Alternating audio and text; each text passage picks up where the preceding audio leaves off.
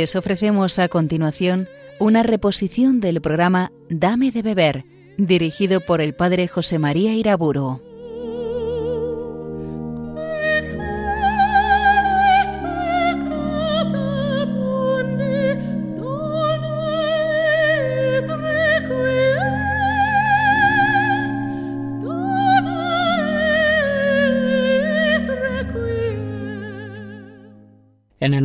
Padre, del Hijo y del Espíritu Santo.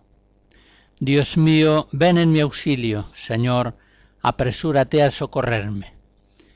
Continúo en esta conferencia el tema de la dirección espiritual. Lo último que expuse en la anterior conferencia se refería a la necesidad de que el director espiritual sepa respetar con todo cuidado la libertad personal del cristiano, es decir, su docilidad al Espíritu Santo. Esta norma suprema la formulaba San Juan de la Cruz con estas palabras.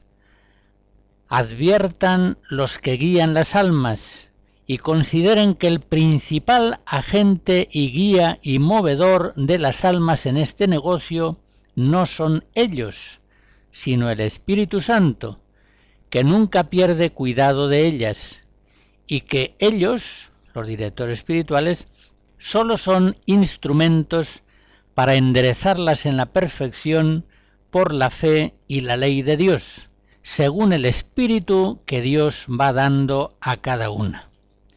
Y así, continúa diciendo San Juan de la Cruz, todo su cuidado, se refiere a los directores espirituales, ha de ser no acomodarlas a su modo y condición propia de ellos, sino mirando si saben el camino por donde Dios las lleva, y si no lo saben, déjenlas y no las perturben. Llama 346. Los grandes maestros espirituales insisten mucho en esta doctrina que es realmente elemental, lo cual hace pensar que muchas veces es una doctrina ignorada en la práctica.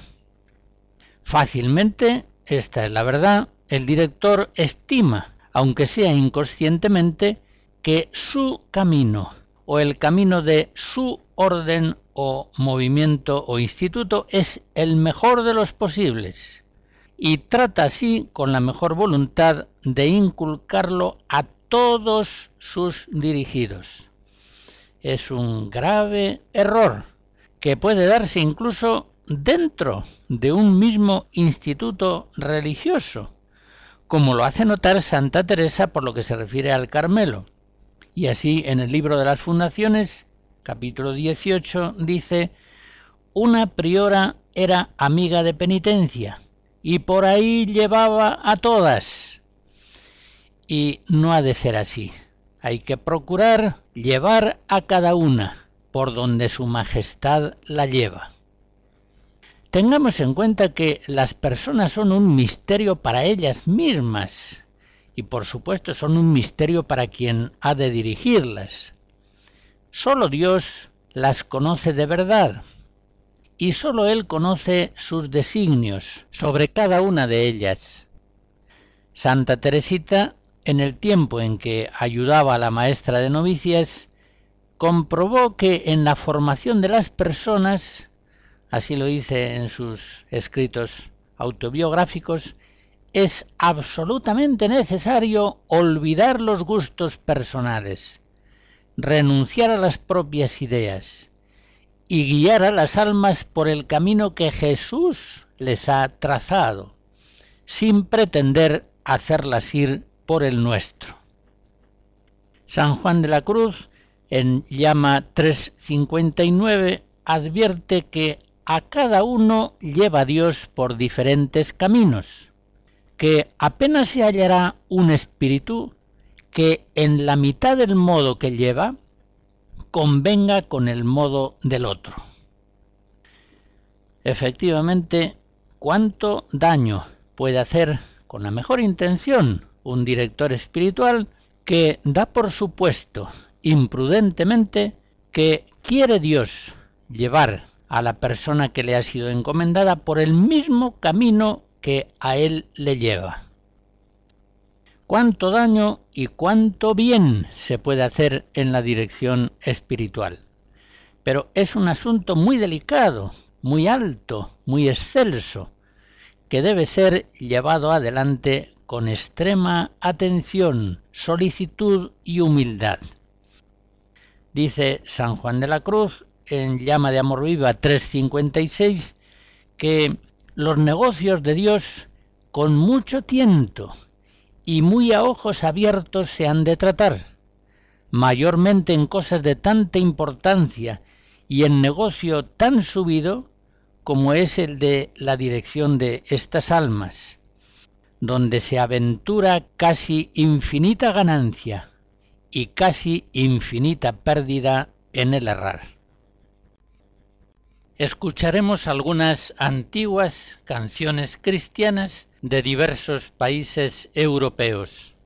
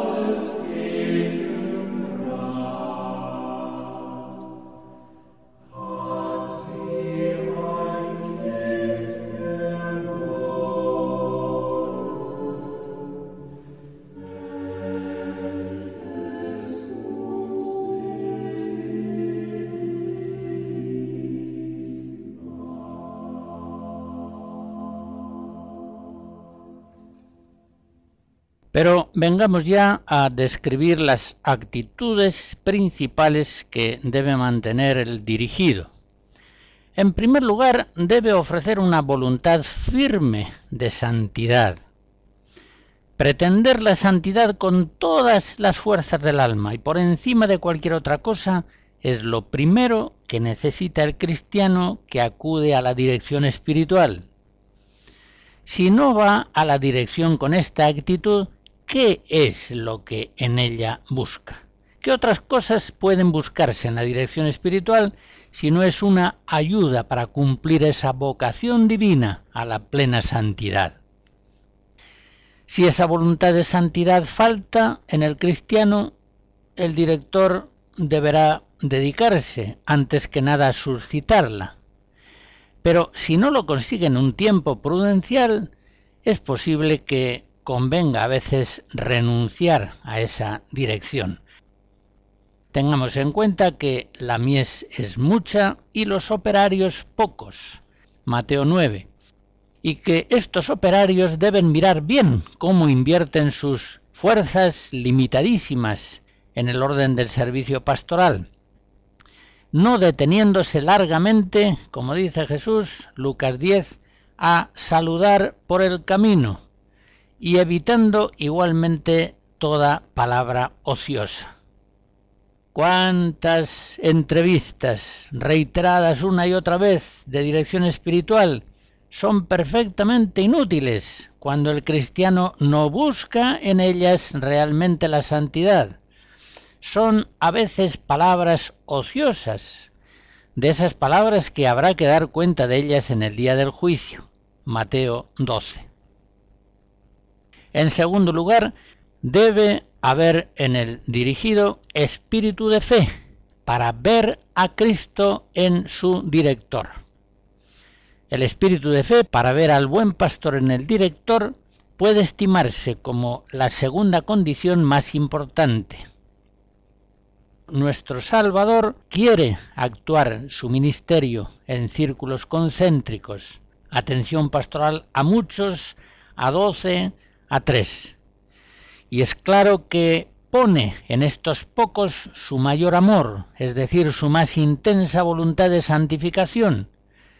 Pues bien, de modo semejante, el sacerdote hace visible el amor del Señor a las personas cuando ejercita su servicio pastoral en cultivos amplios, pero aún manifiesta un amor mucho más profundo y personal de Cristo, cuando en su ministerio asume en la dirección espiritual la atención intensa y asidua a una persona. Por eso el cristiano que recibe el cuidado de un director espiritual ha de ver en su atención reiterada y solícita una manifestación conmovedora del amor que Cristo le tiene, una prueba de cuán grande es el interés del Señor en procurar la perfecta santidad de su persona. Digo que el dirigido debe tener facilidad en la fe para reconocer la presencia, la acción de Cristo en su director. Y esta afirmación lleva consigo que el encuentro de dirección espiritual, aunque conserve el talante amistoso, familiar, de aquellos encuentros evangélicos de Cristo con la samaritana, con Zaqueo, etc., debe tener al mismo tiempo una tonalidad intensamente religiosa, que puede acentuarse mediante una breve oración al comienzo del encuentro y una bendición que el director da al dirigido cuando el encuentro termina. No olvidemos que es propio del sacerdote bendecir a la persona humana en el nombre de la Santísima Trinidad. Una tercera condición también muy importante que debe darse en el dirigido, la sinceridad. La humilde sinceridad del corazón para manifestarlo todo al director es otra de las condiciones fundamentales que siempre han puesto los grandes maestros espirituales. Quien busca la perfección cristiana debe comunicar a su guía con toda sencillez y confianza sus pensamientos, sus inclinaciones, tentaciones y ansiedades, aquellos cambios habidos de cierta importancia, así como también las gracias recibidas, las victorias y los pecados y derrotas. Pero sobre todo no ha de ocultarse al director nada importante, nada especialmente significativo en la situación actual de la persona. Aquellos pensamientos, temores y deseos que en un momento dado se hacen más persistentes deben ser comunicados al director espiritual. San Juan de la Cruz, en el libro segundo de la subida, capítulo 22, dice sencillamente que al director espiritual hay que decirlo todo. Bueno, ya se entiende, decirlo todo es prácticamente imposible. Incluso podemos preguntarnos, ¿decirlo todo será siempre posible y conveniente?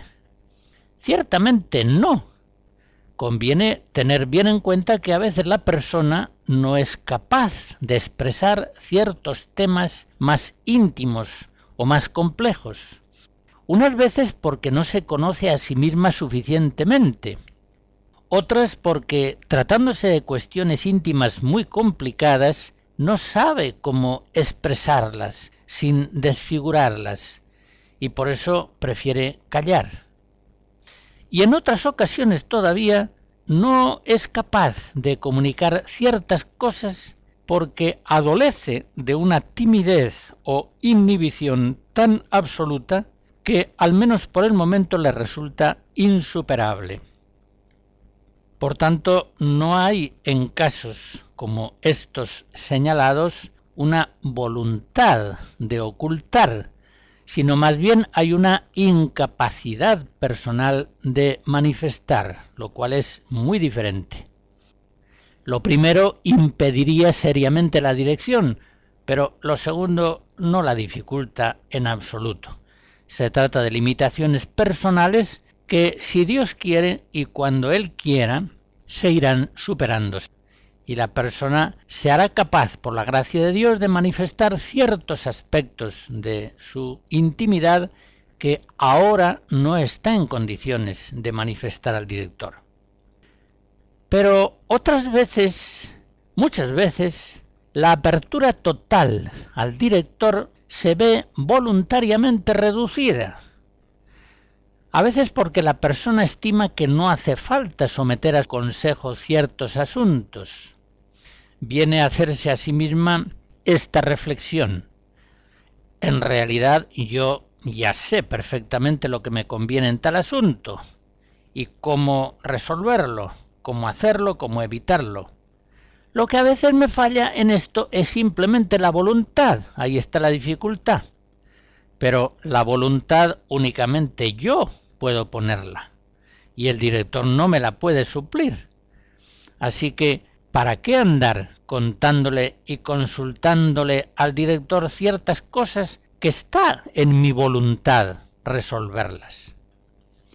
Pues bien, esta actitud es un grueso error y algunas veces más aún es un engaño del maligno.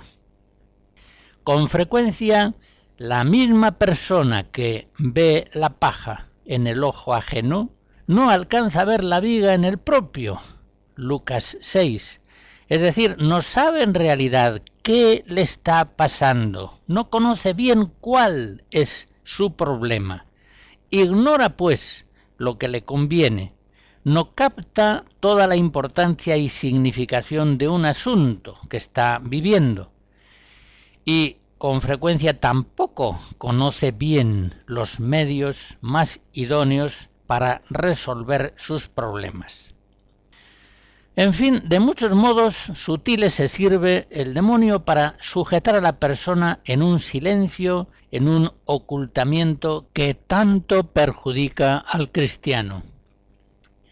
Cuántos pensamientos que parecen inocuos o incluso meritorios son, sin embargo, como negros moscardones que introduce el diablo en la conciencia del cristiano para desanimarlo para quitarle la paz y sobre todo para distraer su atención de aquello que es central.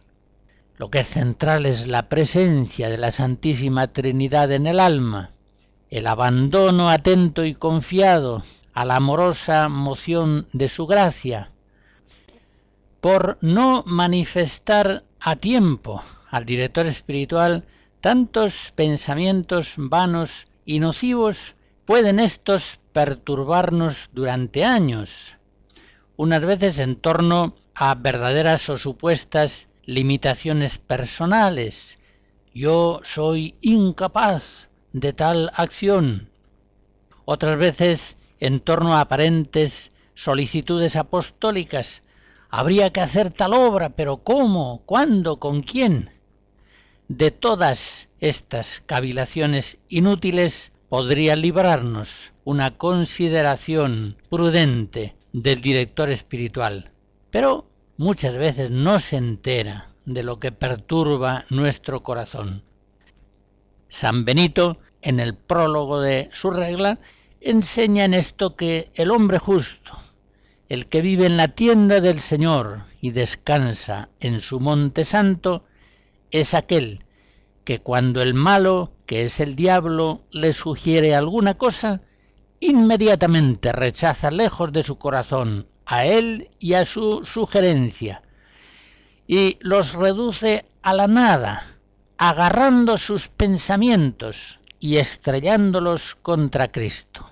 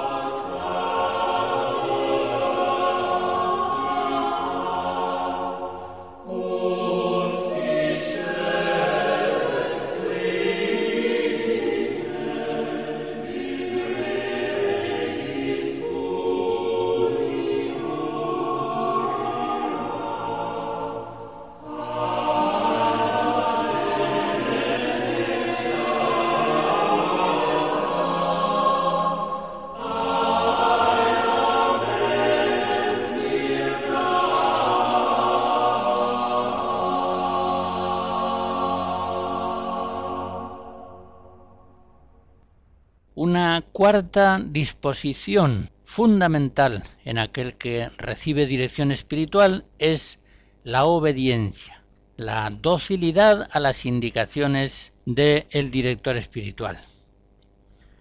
¿Cuántos trabajos espirituales, cuántos esfuerzos más o menos bien intencionados no dan fruto en las personas porque parten más de la voluntad propia que de la voluntad divina?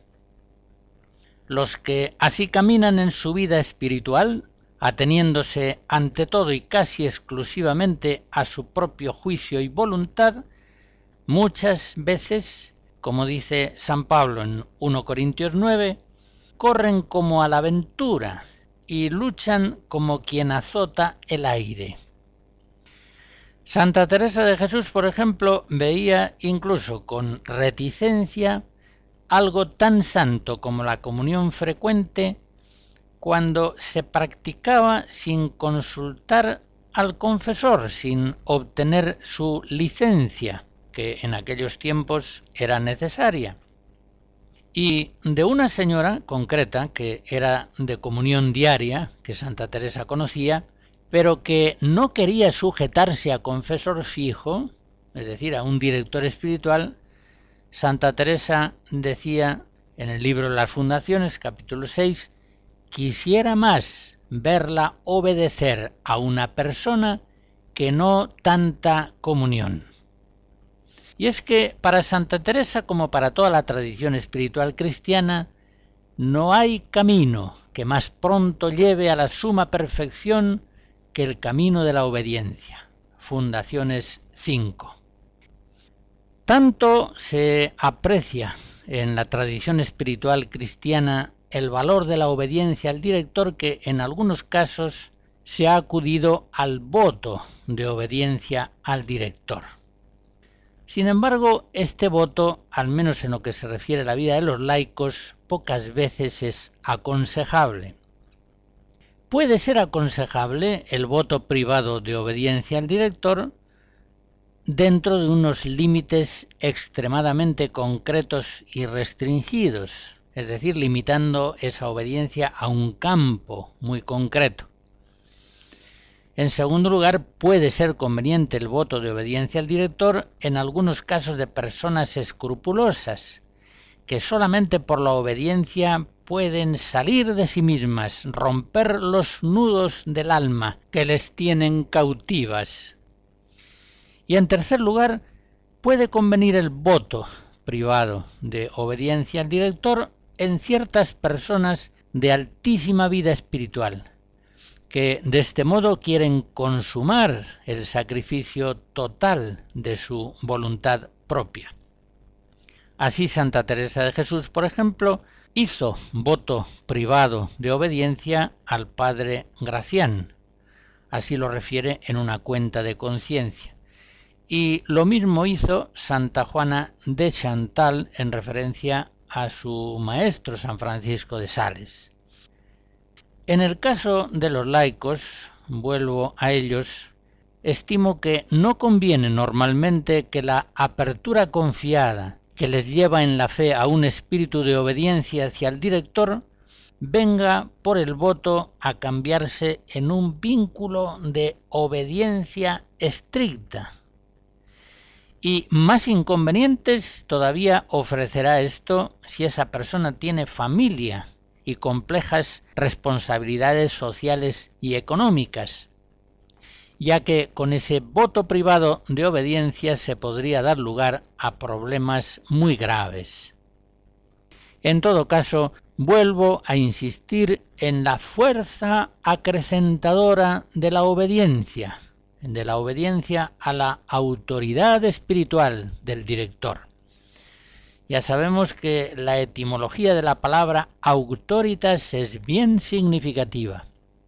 Autor en latín hace referencia no solamente a lo que está en el inicio de una criatura, el autor, el creador, el productor, sino también hace referencia a lo que tiene capacidad para promover su acrecentamiento, autor augere.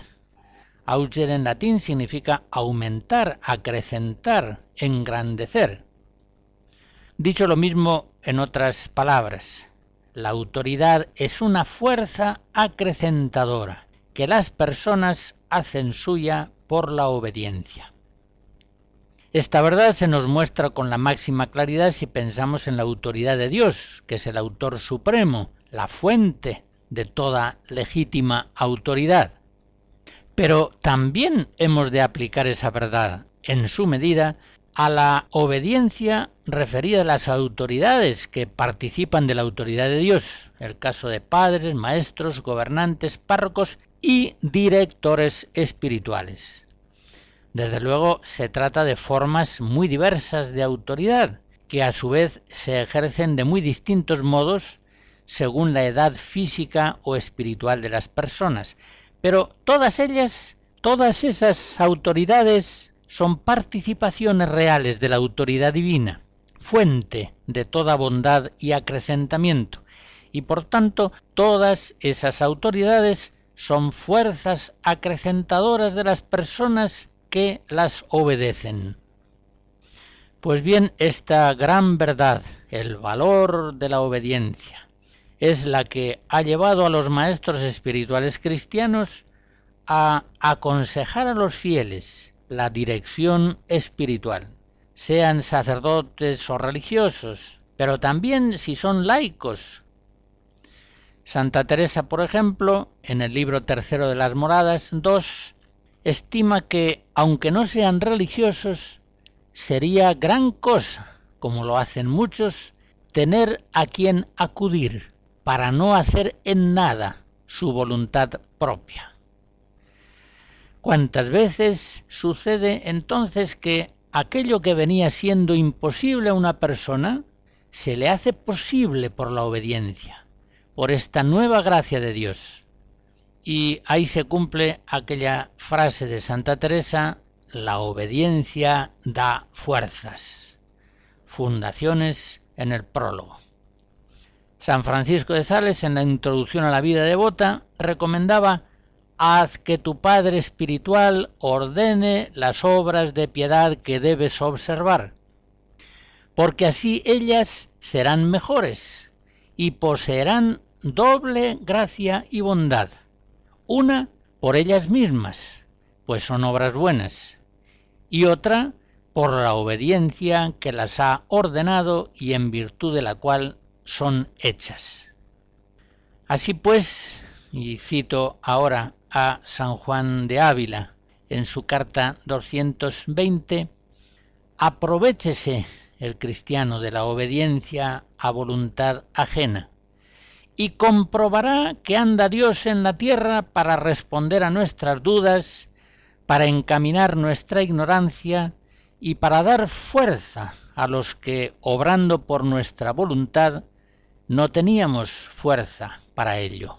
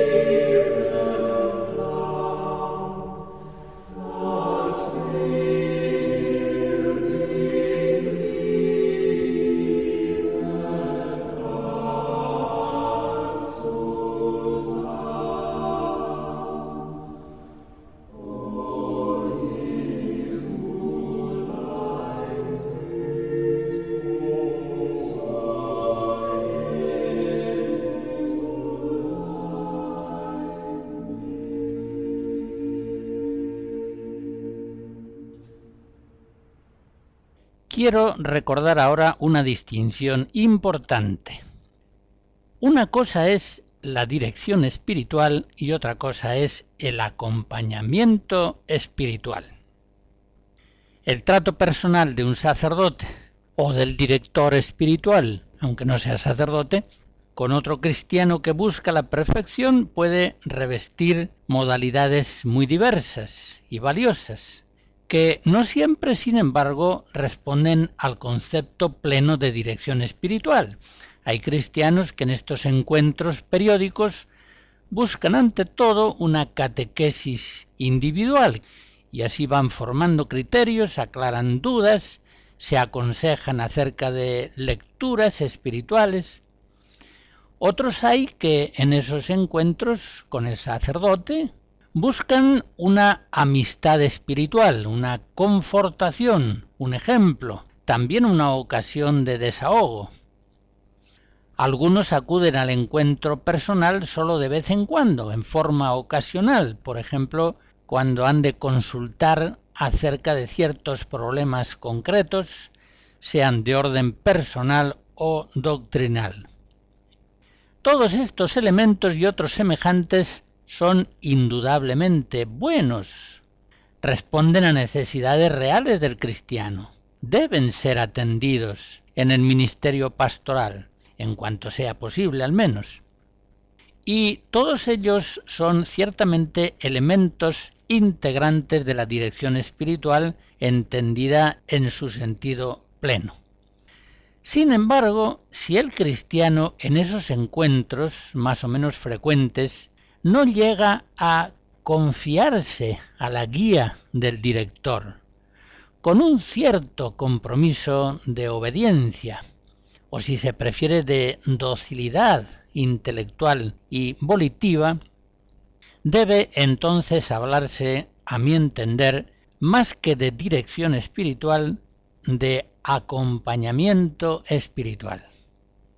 Y notemos que, de hecho, este término acompañamiento y el planteamiento relacional que implica suelen ser hoy bastante más frecuentes que el de la dirección espiritual en su sentido estricto. Y esto sucede en parte porque al haber pocos sacerdotes, estos no tienen tiempo para llevar una dirección plena, asidua de una persona, y a veces no pueden hacer más que acompañarles espiritualmente con encuentros esporádicos.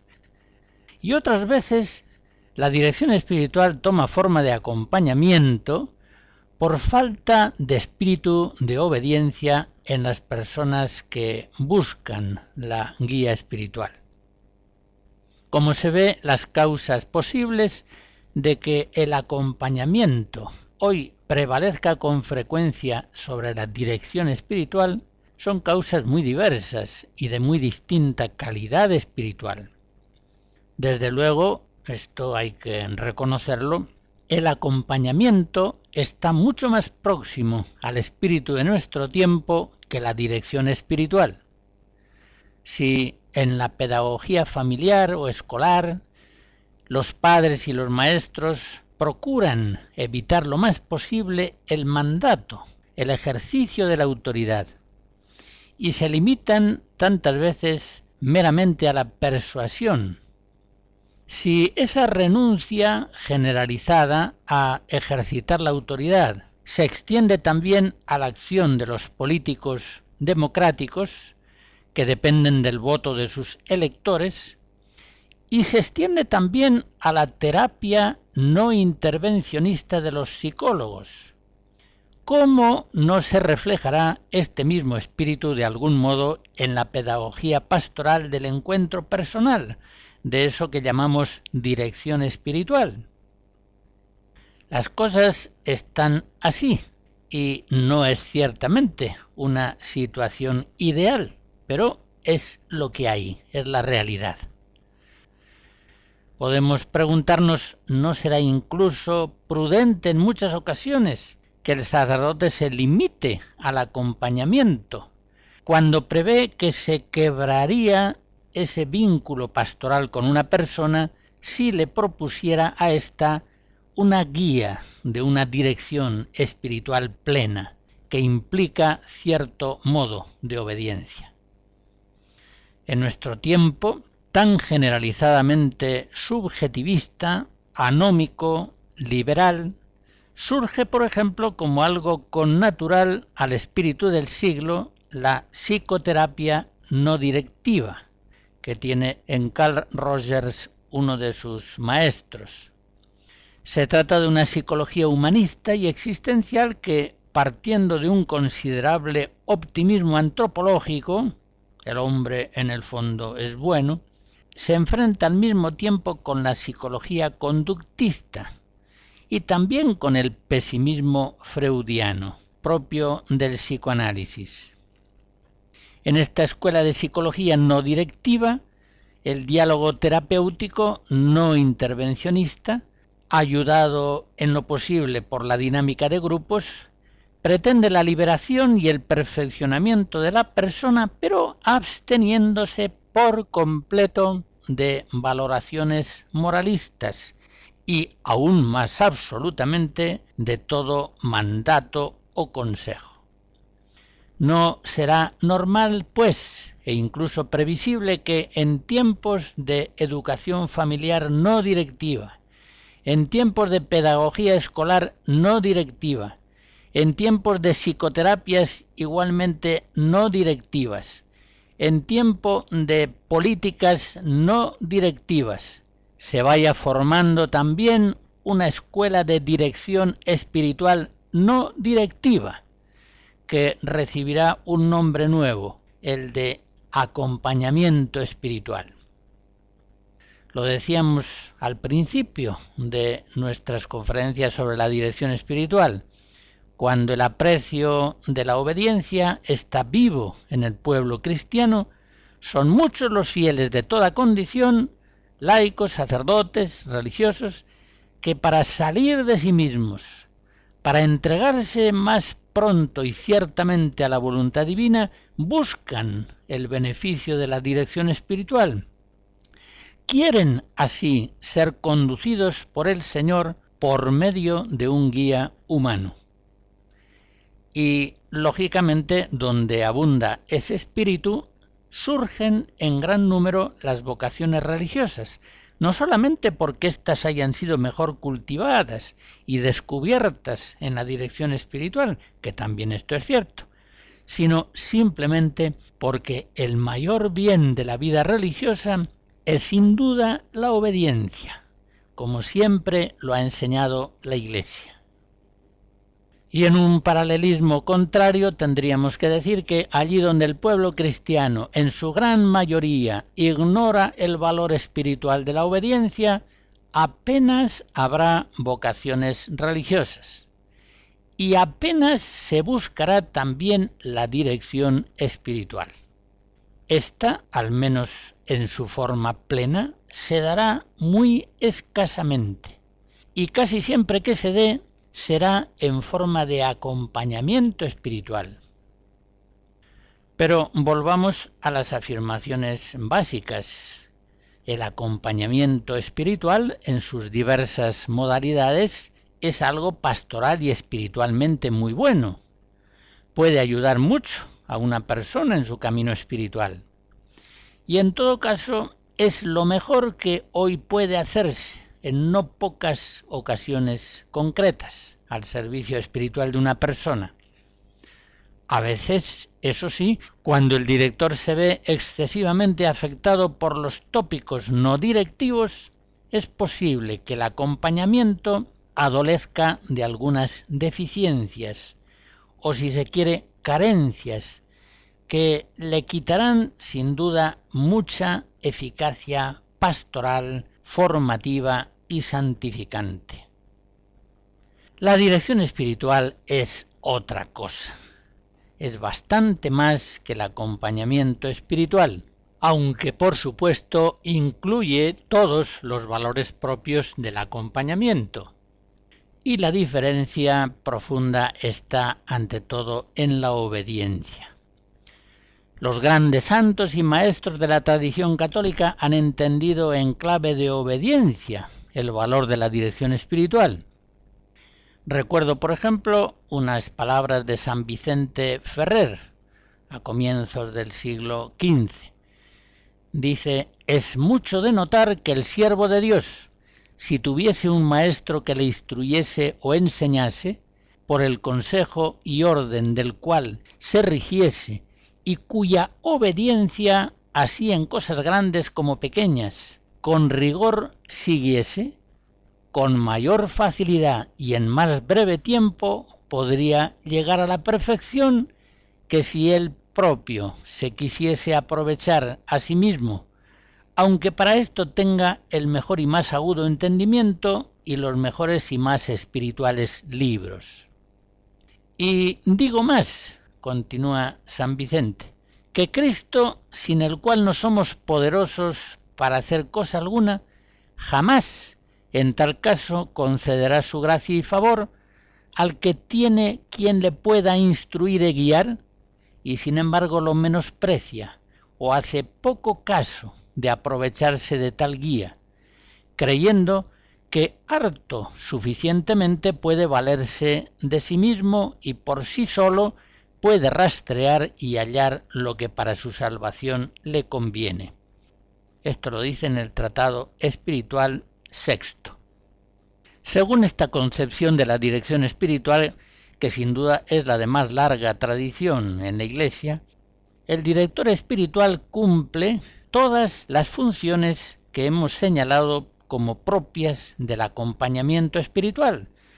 Cumple el servicio de instrucción, consulta, amistad espiritual, estímulo, confortación, desahogo, etc.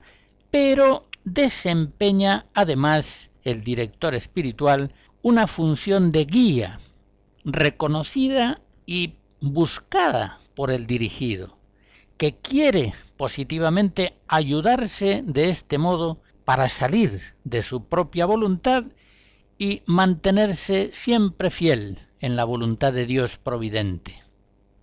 La dirección espiritual, en su sentido pleno, abre pues a los fieles religiosos y laicos un camino de perfección siempre recomendado por los santos y por la Iglesia, un camino que sólo puede recorrerse buscando la santidad con toda el alma, en espíritu de humildad, manifestando sinceramente todo lo que sea conveniente al maestro espiritual, sin fiarse de uno mismo, en un espíritu de fe, reconociendo con facilidad al Señor Jesucristo nuestro Maestro en aquel guía espiritual que Él nos ha dado.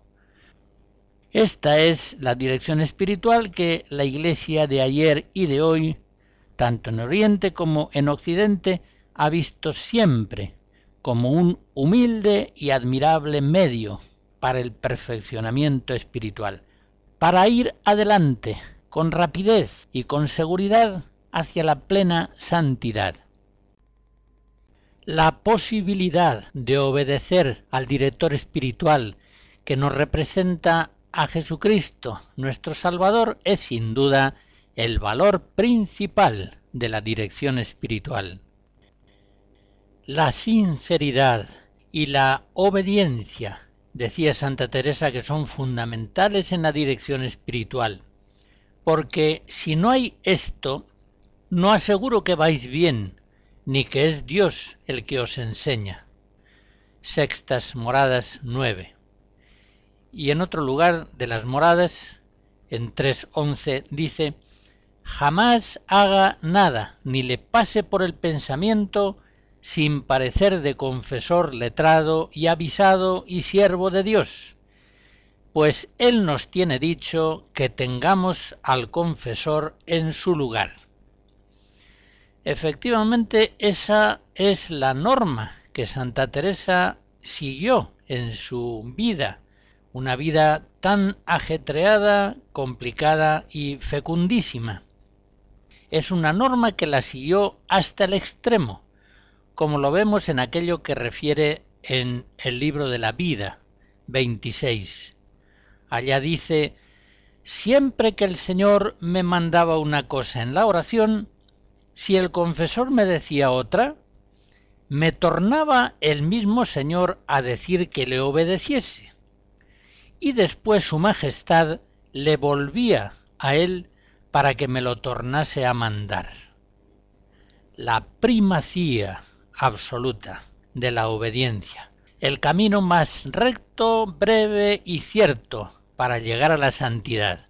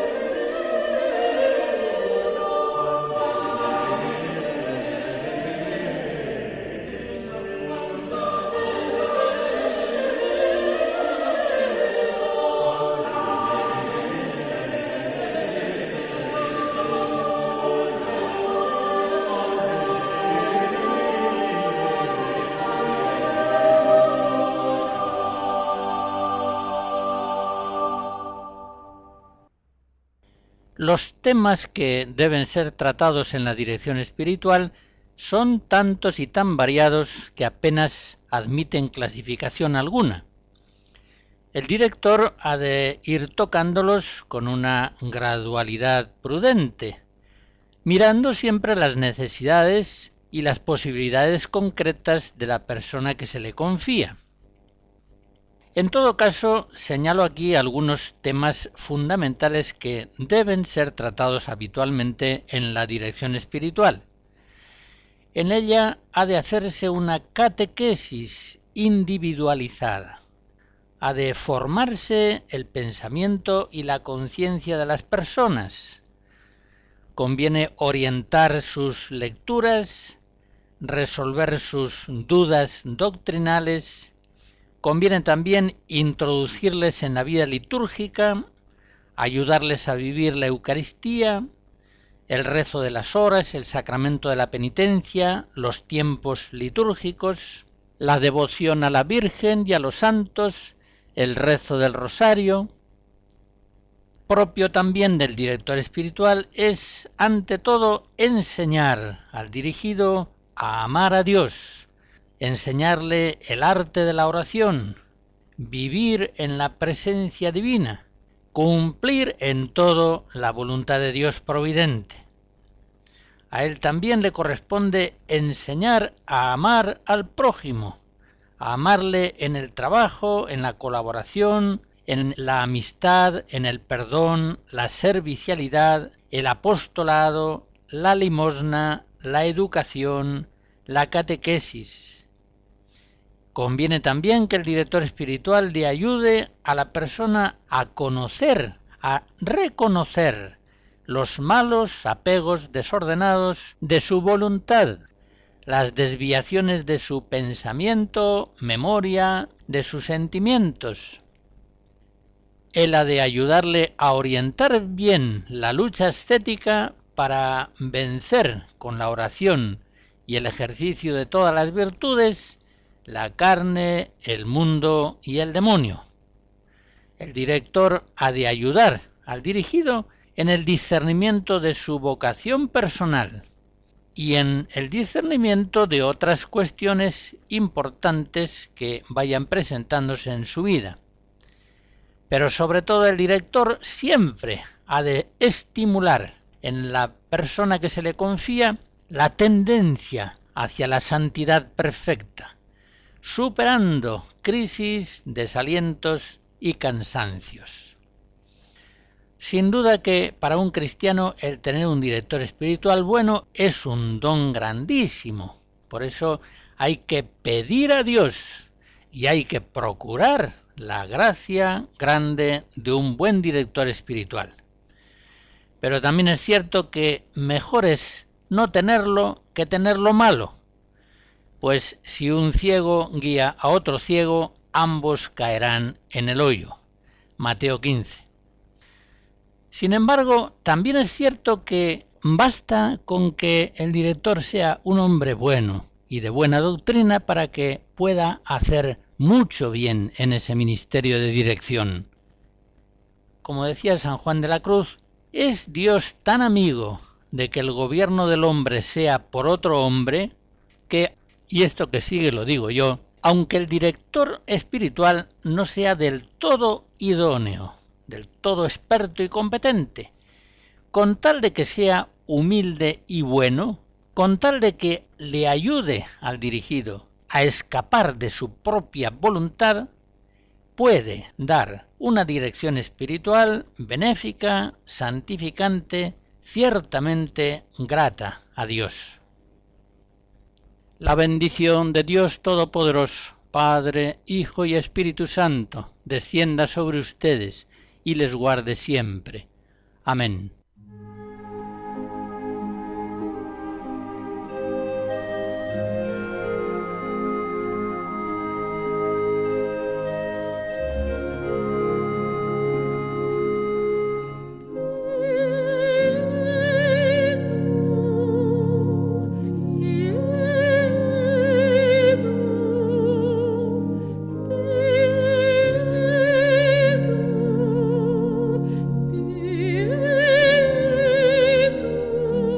Han escuchado en Radio María una reposición del programa Dame de beber, dirigido por el padre José María Iraburo.